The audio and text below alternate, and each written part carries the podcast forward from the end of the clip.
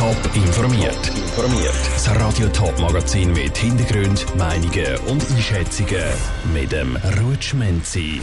Warum Budgetdebatten im Winterthur Gemeinderat das Jahr eher leislich ausfällt und mit was für Herausforderungen die Stadt Zürich wegen dem stetigen Bevölkerungswachstum zu kämpfen hat, das sind zwei von den Themen im Top informiert.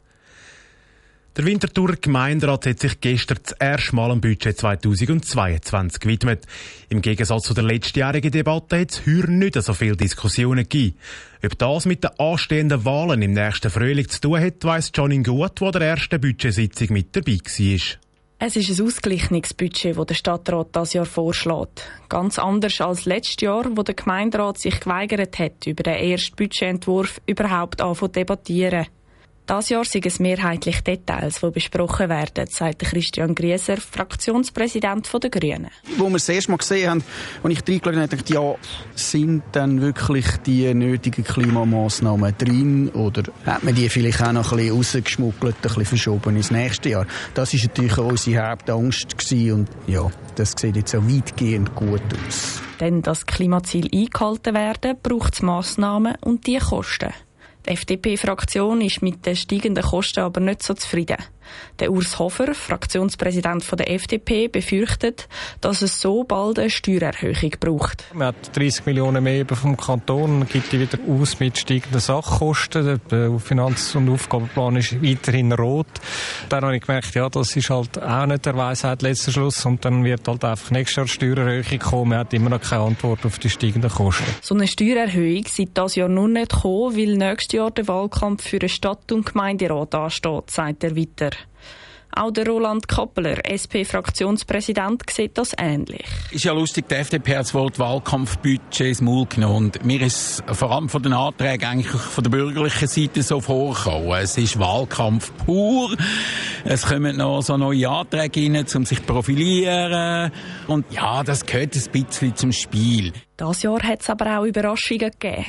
Der SVP-Fraktionspräsident Thomas Wolf ist zum Beispiel von der GLP überrascht. Es ist darum gegangen, dass in der Stadt Winterthur wir eigentlich immer die Einzigen sind, die eine Steuersenkung fordern oder mindestens keine Steuererhöhung wollen. Und jetzt hat sich doch überraschend im Kantonsrat eine Mehrheit bildet aus der FDP, der Mitte, der SVP und eben sogar der GLP, die in Winterthur ganz woanders steht.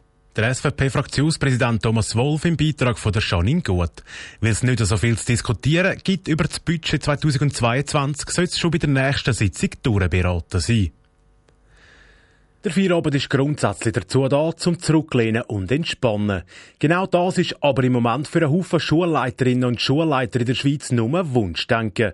Weil aktuell wissen die nämlich am offiziellen Feierabend nicht, ob sie dann nicht noch plötzlich Lehrpersonen organisieren weil jemand wegen einem positiven Corona-Test ausfällt.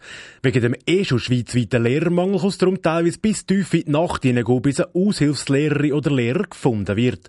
Doch was macht die Zusatzbelastung mit der Schulleitung? Nora Züst hat im Thurgau nachgefragt. Die Schulen sind schon länger im Fokus der Corona-Pandemie. Weil dort die Ansteckungszahlen aktuell wieder hoch sind, ergreifen die Kantone in den Schulen auch vermehrt Massnahmen. Diese Massnahmen zusammen mit mehr Lehrerausfällen führen zu einem erheblichen Mehraufwand, sagt der Präsident der Thurgauer Schulleiter und Schulleiterinnen, Magnus Jung. Es hat einen massiven Mehraufwand bei den Testungen. Wir haben Mehraufwand, wenn es um Stellenbesetzungen geht, beziehungsweise um Stellvertretungsbesetzungen, wenn wir Lehrerinnen und Lehrer haben, die ausfallen. Und wir haben einen Mehraufwand von Schülerinnen und Schülern, die in Quarantäne müssen, wo wir das Contact Tracing unterstützen in den Angaben. Die Belastungsgrenze bei den Schulleitungen sei erreicht. Ein Schulleiter oder Schulleiterin wisse nie, was er oder sie am nächsten Tag erwartet. Wir haben im Moment eine grosse Planungsunsicherheit. Wir wissen nicht, am Abend haben wir alles Personal am Morgen. Der Stellvertretungsmarkt ist sehr austrocknet. Wir finden fast keine Stellvertretungen im Moment. Und wir sind da darauf angewiesen, dass wir Studierende von der PA Thurgau einsetzen können. Viele Studierende springen darum kurzfristig ein, wenn ein Lehrer ausfällt. Auf Tour bräuchte es aber sicher Lösungen, um den Druck der Schulleitungen zu nehmen. Sie sind darum in Kontakt mit den Bildungspartnern, um in Zukunft Ressourcen bereitzustellen. Wie der Magnus Jung sagt, müsse dafür aber jedes Schulhaus einzeln angeschaut werden. Im Moment haben wir noch keine fixen Lösungen, die angedenkt sind, aber ich meine, das müssen wir vor Ort schauen, wo kann welche Situation entschärft werden durch mehr Pensum, durch eine Entlastung, durch mehr Sekretariat. Ich glaube, das müssen individuelle Lösungen gesucht werden. Die Schulen werden während der Corona-Pandemie weiterhin stark unter Druck sein. Darum werden die Schulleitungen auf kurz oder lang auch mehr Ressourcen brauchen. Nora Züst hat berichtet, neben dem Lehrermangel zeichnet sich auch immer mehr Schulleitermangel ab. Darum hat beispielsweise PH Zürich kürzlich angekündigt, dass sie mit einem neuen Quereinsteigerprogramm mehr Personal ausbilden wollen. Bis ins Jahr 2040 sollen in der Stadt Zürich rund eine halbe Million Menschen wohnen. Das zeigt die neueste Statistik der Stadt. Am Anfang der Corona-Pandemie ist die Zuwanderung kurz stagniert. Seit dem Sommer ist die Zahl der neuen Stadtzürcher Einwohner aber wieder am steigen. Welche Herausforderungen da auf die Stadt suchen, im Beitrag von Jonas Mielsch. Zürich ist offenbar als Wohnort sehr beliebt, weil es zieht immer mehr Leute auf Zürich. Als Grund werden die Attraktivität vom Wohnort und Arbeitsort Zürich vermutet. Die Anzahl, wie viele Leute in der Stadt arbeiten, spielt aber gar keine Rolle, sondern wie viele Wohnungen das es gibt, sagt Andreas Papritz von der Statistik Stadt Zürich. Und aufgrund von den aktuellen Zahlen, die wir haben, rechnen wir damit, dass in den nächsten acht Jahren rund zusätzliche 19.000 Wohnungen in der Stadt werden gebaut werden. Die Hälfte von denen die sind eigentlich Projekte, die aktuell schon eine Baubewilligung haben, die also ziemlich sicher realisiert werden. Heißt, es kommen bis ins Jahr 2028 jährlich 2000 Wohnungen dazu. Durch da können gar nicht mehr Leute in der Stadt wohnen, wie es Wohnungen hat.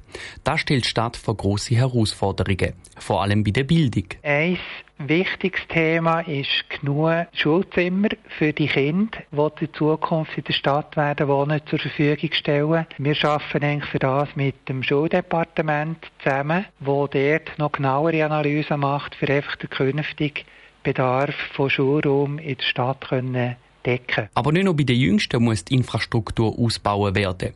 Auch bei den Älteren muss immer noch nachbessert werden, sagt Andreas Papritz. Wenn eigentlich die Infrastruktur von der Stadt ausgebaut wird, es wird in Zukunft auch mehr alte Leute geben in der Stadt, die leben zum Teil in Alterszentren, vielleicht in Zukunft immer länger daheim, aber auch für alle die Aufgaben ist es eigentlich wichtig, dass man schon weiss, wie sich die Bevölkerung, vor allem auch die verschiedenen Altersgruppen in der Stadt werden entwickeln. So schafft die Statistik von der Stadt Zürich mit mehreren Partnern zusammen. Dank der Statistik kann sich die Stadt auf die Leute vorbereiten, meinte Andreas Papritz. Dass denen die Infrastrukturen schon vorhanden sind, bevor die Leute hinkommen.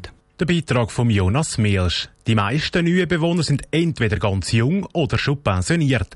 Ein weiterer Grund für den stetigen Zuwachs sind aber auch die vielen Jahresaufenthalter. Die bleiben laut der neuesten Statistik nämlich immer länger in der Stadt Zürich. Top informiert, auch als Podcast. Mehr Informationen gibt's auf toponline.ch.